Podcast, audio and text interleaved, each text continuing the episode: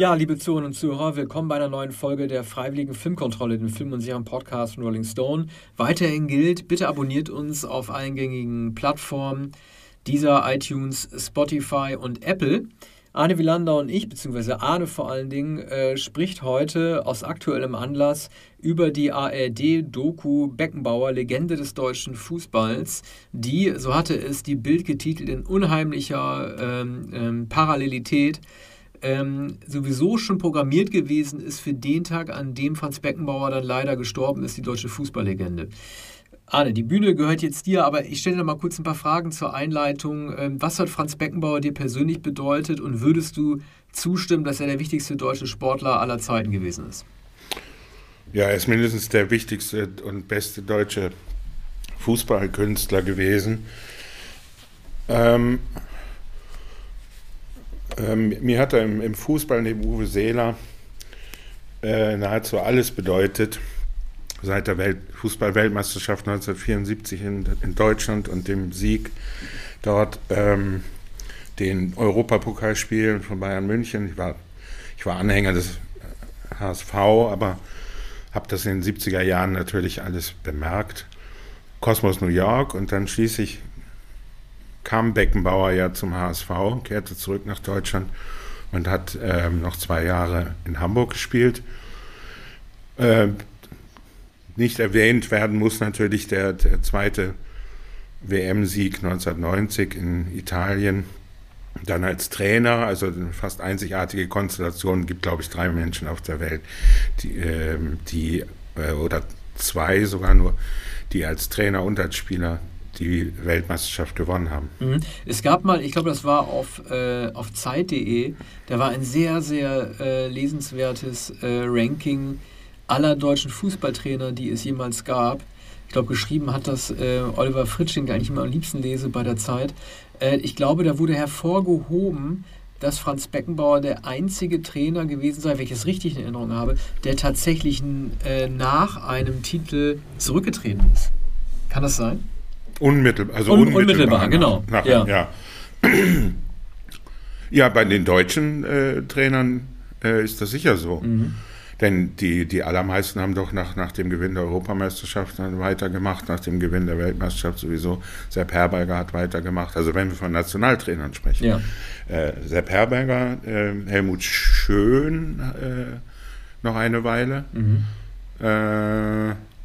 Äh, ähm, ich meine Jupp Derwal nach der Europameisterschaft 1980. Ja. Ja. Hat denn eigentlich die Doku, das, hm. äh, Entschuldige, hat denn eigentlich die Doku ähm, ich habe die ja nicht gesehen. Äh, ging die auch auf den WM-Skandal eigentlich ein mit der Vergabe an Deutschland oder war das weniger ein Thema?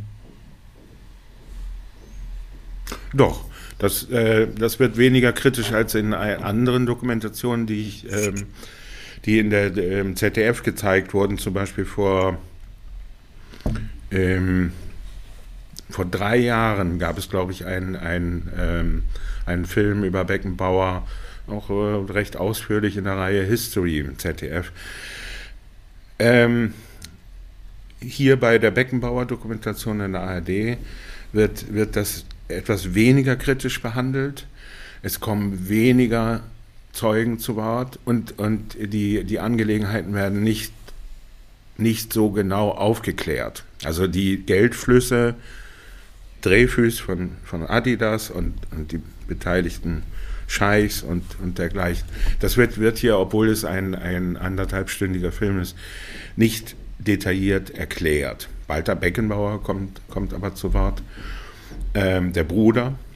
Ähm, es, kommen, es kommen einige Politiker zu Wort, die äh, erstaunlich kompetent sind. Wolfgang Schäuble, derweil verstorben. Ähm, Joschka Fischer sogar als Apologet, und äh, Otto Schily, der äh, Innenminister war, als die Weltmeisterschaft im, im, Jahr 2000, also die Weltmeisterschaft von 2006 im Jahr 2000 an Deutschland vergeben wurde und der, der da mit ähm, äh, Beckenbauer in der ersten Reihe saß, als Sepp Blatter die Karte umgedreht hat, auf mhm. der Deutschland, Ausrichter Deutschland stand.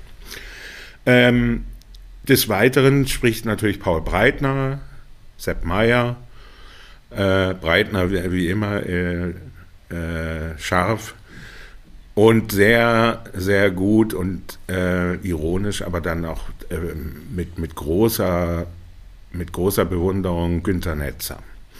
Günter Netzer sogar wohl der entscheidende Mann, der, der auch äh, das Spiel Beckenbauers erklärt und äh, auch äh, der Beckenbauers Charisma und, und, und er sagt, ich habe ihm immer gesagt, wie ich ihn sehe und, und, und er, hat, er, hat immer nur, er hat immer nur gelächelt, also hatte ich recht darin, wie ich ihn gesehen habe.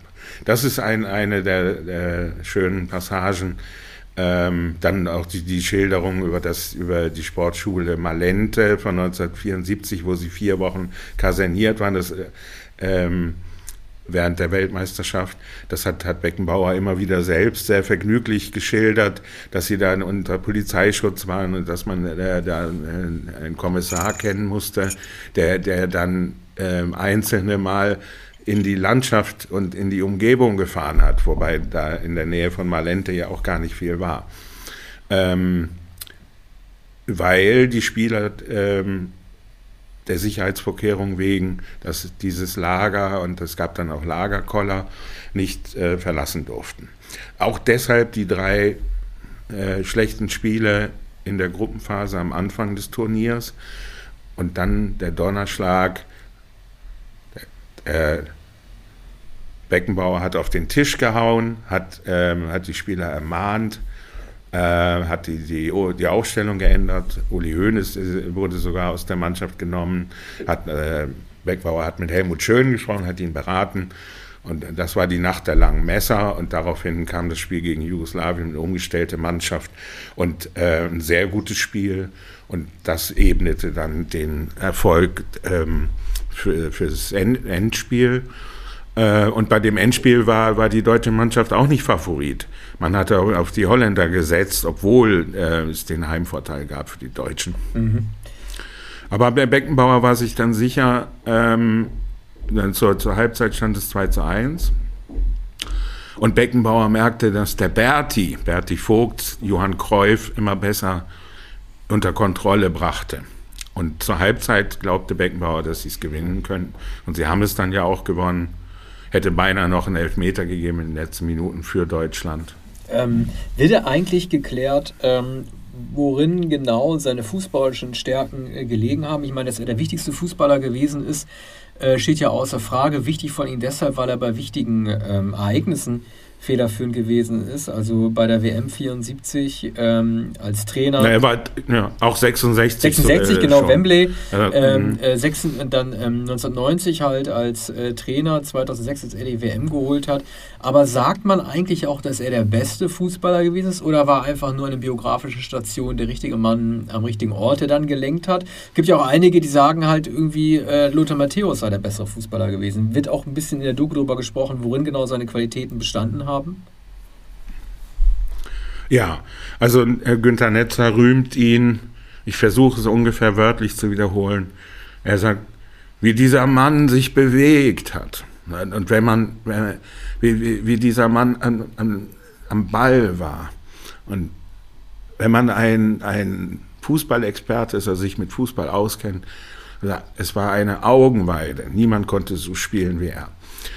Dann gibt es äh, Leute, Betty Vogt sagt, äh, er, war der aller, allerbeste Fußballspieler überhaupt, neben Pelé, also dann Pelé an, an erster Stelle und an zweiter Stelle äh, Beckenbauer. Natürlich nach, nach Maradonas Tod wurde gesagt, Maradona war neben Pelé der, der beste Spieler. Äh, aber Becken, Beckenbauer wurde immer erwähnt. Ein Spieler von Cosmos New York, der mit ihm zusammengespielt hat, der ihn bewunderte, sagte, Beckenbauer gehört zu den äh, Top 5. Mhm. Ähm, und, und das ist, glaube ich, eine realistische Einschätzung. Was äh, ist natürlich ein Pelé war eine Augenweide, Maradona mit seinem, mit seinem schnellen Antritt und mit, mit den Säbelbeinen äh, war eine Augenweide. Aber die Leichtigkeit, die ihm die, die jeder der hier befragten Beckenbauer nachrühmt, war einzigartig bei äh, Beckenbauer.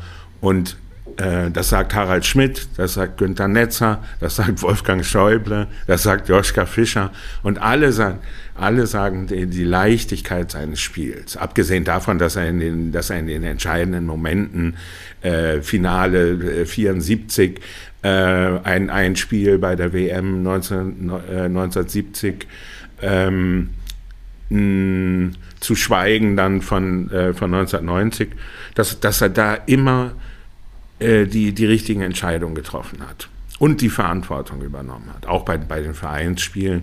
Er, er war ja auch, er war eigentlich immer Kapitän, ne? bei all diesen, bei Bayern München, bei, bei der Nationalmannschaft war er Kapitän. Und, und Paul Breitner sagt, ähm, in der Hierarchie war Beckenbauer immer ganz oben und dann kam der Rest. Mhm. Also kam lange nichts und dann kam der Rest. Selbst Günter Netzer, selbst Paul Breitner. Und Overath? Ja, Overath äh, wird, wird hier wenig erwähnt, obwohl Overath natürlich 1974 und, und 70 auch schon ähm, im Mittelfeld ähm, die äh, Fäden gezogen hat und auch ein, ein, ein genialer äh, Spielmacher. Und, ähm, Beckenbauer war etwas als Libero äh, dahinter postiert und ähm, eben der freie Mann was er auch ausgenutzt hat. In den frühen Jahren ähm, hat er mehr Tore äh, gemacht. Also bei der WM 66 immerhin vier Tore. Der war der dritte Torschützenkönig sozusagen oder der dritte in der Rangfolge dieses Turniers. Ähm, und es ist noch ähm, mehr nach vorn gegangen. Später ähm, hat, hat er den Strafraum gesichert, Strafraum organisiert und, und die Bälle nach vorn geschickt. Ne? Und da darin in Günter Netzer ähnlich. Deshalb haben die beiden sich ähm, sehr gedoppelt. Mit, mit Overath hat er sich weniger gedoppelt als mit Günter Netzer. Deshalb hat Netzer so wenig gespielt. Ähm, und äh, war aber oft nur nach 1972, nach dem Gewinn der äh, Europameisterschaft, äh, war, war meistens Reservist.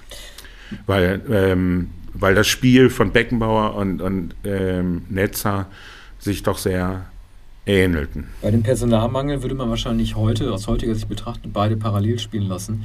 Was ist denn eigentlich äh, der Grund dafür, warum so viele Politiker oder Ex-Politiker interviewt wurden? Schäuble, äh, wahrscheinlich auch eine seiner letzten äh, Aufnahmen, Schili, äh, Fischer. Äh, welche politische Bedeutung wurde damit den Beckenbauer zu, äh, anerkannt? Ja, also die, die Entscheidung ähm, für Deutschland als, als Ausrichter von 2006 und, und Katar, das waren natürlich politische Entscheidungen. Ähm, also, dass man Chili befragt, äh, war selbstverständlich, denn der, der, hatte ja in all der Zeit und äh, also 2006 dann wohl nicht mehr, aber zu, zu der Zeit der Vergabe um, um das äh, um das Jahr 2000 hatte er viel mit Beckenbauer zu tun und hat sich gut mit ihm verstanden, wie überhaupt alle sagen, äh, dass, dass, dass sie sich gut mit ihm verstanden haben. Mhm. Schäuble wiederum ähm, hat ähm, Beckenbauer bei der WM 1966 gesehen, hat das, hat das Spiel bewundert und wurde darüber zum Anhänger von Bayern München. Und das war auch bekannt. Es stammt aus Offenbach, aber war Anhänger von Bayern München, weil er das Spiel äh, Beckenbauers so liebte. Und Joschka Fischer ist spürbar auch ähm, ein Anhänger äh, Beckenbauers äh, gewesen. Und, und der sagt auch, ich, äh, erst Hosianna, dann kreuziget ihn. Ich kann das nicht verstehen, warum er so in der, im Ansehen äh, gefallen ist in den letzten Jahren, also seit ähm, 2015. Nur merkt man ja jetzt, äh, der war ja gar nicht gefallen. Es war still um ihn geworden. Er hat sich aber auch nicht mehr gezeigt, er hat sich nicht eingelassen, er hat, er hat sich auch ungeschickt verteidigt in, in den Angelegenheiten um Bestechung und, und Gelder, die er angeblich nicht bekommen hat. Ja, das ist eine Tragik, finde ich, die ich aus meiner Sicht nachvollziehen kann, weil die Tatsache, dass er sich nicht äußern wollte äh, zu der Affäre der WM Sommermärchen, er hat sich ja letztendlich auch ähm, von selber aufgelöst daran, dass er tatsächlich auch krank war. Und ich glaube, dass viele ihm einfach unterstellt haben, dass er vielleicht einen gewissen Zustand einfach vortäuscht, um sich zu gewissen Sachen nicht mehr äußern zu können. Und das ist halt so, dass er jetzt in diesem Nebel dann versunken ist, ist auch irgendwie eine sehr traurige Entwicklung, weil man ja halt davon ausgegangen ist, er könnte sich äußern, aber will es einfach nicht. Ich glaube, das wird halt einfach ja. auch. Ne? Ja, also er hat sich, hat sich nie so eindeutig eingelassen. Gunter Latsch, der Spiegel, ähm, Spiegel TV-Redakteur, der, der an den Recherchen beteiligt war, also sagt, er, er könne, könne einfach nicht verstehen, warum Beckenbauer das nicht zugegeben äh, habe. Man habe ihm immer alles verziehen. Dann hätte er gesagt, naja, das war eben so, wie, äh, war, so billig hat man noch nie eine WM bekommen. Und äh, ich bin halt ein Firlefanz. Äh, dann hätte man ihm sofort verziehen. Stattdessen hat er sich ne, verheddert in, in immer neuen Konstruktionen und ähm, äh, Ausreden. Kommt denn Beckenbauer selber auch zu Wort? Nein, Beckenbauer, äh, das, das steht im, im, Abspann, ähm, konnte nicht befragt werden und der, der war auch schon, äh, er war auch schon sehr krank. Also Walter Beckenbauer sagte, es ist, das ist eigentlich, es ist traurig und äh, hat gute Tage, hat schlechte Tage, aber ähm, er war, war, war schon zu Hause. Ich glaube, er war auf einem Auge nahezu blind, hatte so einen Augeninfarkt und, und hatte ähm, eine, eine Bypass-Operation, wurden Bypässe vor Jahren gelegt und im Jahr 2015 starb sein Sohn Stefan, der einen Gehirntumor hatte und ähm, und Beckenbauer hat, hat natürlich alles versucht, alle Ärzte, die äh, alle, alle ähm, Experten zur Rate gezogen und das war, es war dem Sohn nicht zu helfen, der äh, mit 46 Jahren gestorben ist. Mhm. Was war denn für dich so der beste Beckenbauer-Moment? Ja, der allerbeste Beckenbauer-Moment. Also er hat, er hat auch sehr schöne Tore gemacht, aber keine so spektakulären Tore oder also Uwe Seelers äh, Hinterkopfball-Tor. Etwas, äh, solche Momente gibt es nicht. Ich, ähm, ich finde, wenn, wenn er vom eigenen Strafraum über die Mittellinie nach vorne zog, davon gibt es viele Bilder in dieser Dokumentation, in anderen Dokumentationen. Äh, das waren, äh, waren immer die schönsten Momente.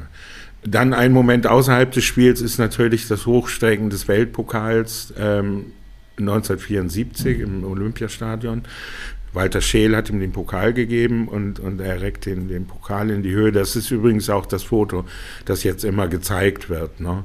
Und er hat den Pokal dann weitergegeben an Paul Breitner und, und die, die anderen Spieler. So, das ist mir, eine, also ich war damals äh, nur eigentlich noch zu jung, um das Spiel zu sehen, aber seitdem habe ich es so, so oft gesehen, äh, dass, dass es, äh, dass es so ist, als hätte ich es damals gesehen im Sommer 1974. Was war denn eigentlich sein erstes Turnier als Trainer? War das 84 oder war das 86? Ähm, 86 die Weltmeisterschaft. Ja. Das war mit Toni Schubacher, ne?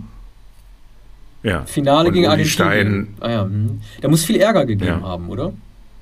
Ja. Das Anpfiffbuch von hm. Toni Schumacher und es ging fiel auch alles in die Ära Beckenbauers, ne? Das ging auch darum, ja. Ah ja, okay. Es ging auch darum. Mhm. Also es war Uli Stein, der gestänkert hatte gegen, erst gegen Schumacher und dann also gegen Beckenbauer.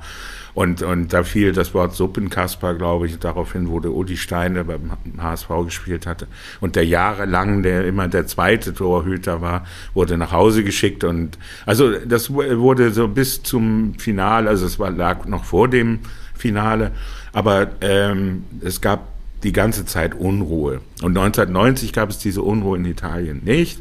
Und ähm, das war natürlich die bessere Mannschaft. Da waren noch als Spieler hinzugekommen, einige waren älter. Und äh, das war natürlich eine Traumbesetzung. Man kann das heute gar nicht glauben. Du hast Matthäus erwähnt, äh, Klinsmann, Völler, Brehme. Äh, eine fantastische Mannschaft. Ja, viele sagen ja, oder einige sagen, vor allen Dingen, beziehungsweise einige, einer sagt, dass Matthias Sammer sagt doch, dass eigentlich die Deutschen ihre beste Mannschaft 94 gehabt hätten nach der Wiedervereinigung und die nominell so gut aufgestellt waren wie eigentlich noch nie angeblich. Äh, nun sind sie am Ja, aber was haben sie denn 1904? Nix. Hm. Viertelfinale ja, aber raus. Was haben sie. Mhm. Ja, was haben sie 1994 ja. in, in den USA daraus gemacht? Und ähm, das war eine absolut katastrophale äh, WM, die auch im Zeichen von Stefan Effenberg stand. Stimmt. Und äh, ja, Sammer war natürlich fantastisch. 96 haben sie es ja äh, wieder gut gemacht mit mhm. einer nicht ganz überragenden Mannschaft, mit der Europameisterschaft in England. Das war ja Berti Vogts großer Moment. Aber das war auch der einzige große Moment von Berti Vogts. Ja weiß nicht, ich glaube, Harald Schmidt hat in seiner Show sich darüber lustig gemacht, dass alle derart, es gab ja so viele Verletzte 96, dass man dann irgendwie, war das Marco Bode aus Werder Bremen da noch mit hinzuziehen durfte? Ja, das stimmt. Als super Reservist ja. oder so. So waren die Zeiten damals. Ja. Naja, auf jeden Fall also ein äh, klarer Fernsehtipp von Arne Wielander. Mediathek-Tipp kann man ja sagen, ist ja wahrscheinlich sicherlich auch noch abrufbar. Ja, ist in der Mediathek. Es war übrigens auch vor, vorher schon in der Mediathek, es stand, es stand Tage äh, vor, vor dem Sonntag schon in der Mediathek und ähm, äh, dann war für, das war für Montag angesetzt, man wusste es schon an dem Wochenende. Und dann äh, die Nachricht äh, vom Tode Beckenbauers kam dann am äh, Montagabend. Kurz bevor die Sendung, also bevor der Dokumentarfilm gezeigt wurde. Alles klar. Übrigens äh, beim Bayerischen Rundfunk ähm, gibt es sehr viele Dokumentarfilme, Erinnerungen, das Finale von 74, kommentiert von Breitner. Und ähm, äh, Sepp Meyer. Und äh, auch sehr schöne ähm, Reminiszenzen äh, von Beckenbauer selbst. Kommt Uli Hoeneß eigentlich zu Wort? Äh, in, in, der, in, diesem, in diesem Beckenbauer-Film nicht. Nicht? Oh. Aber er kommt in an, nein, aber er kommt in anderen Dokumentationen äh, vor. Ich glaube in der ZDF-Dokumentation und ähm, es ist natürlich auch eine, ein Apologet, was, was die, die Arbeit Beckenbauers vor und während der Weltmeisterschaft 2006 betrifft und sagt, ich weiß, wie sehr er sich da äh, reingehängt hat oder habe gemerkt, wie wichtig ihm das war, dass Deutschland die, die, ähm, den Zuschlag bekommen würde. Und das war ja äh, die, die Mehrheit von einer Stimme. Mhm. Ja. ja, und das war eben die Stimme, die man brauchte. Und Titanic sei der, deshalb hat, Ja, deshalb hat Beckenbauer alles dafür getan. Mhm. Okay, gut. Ja. Dann bedanken wir uns fürs Zuhören und bis bald. Bis demnächst.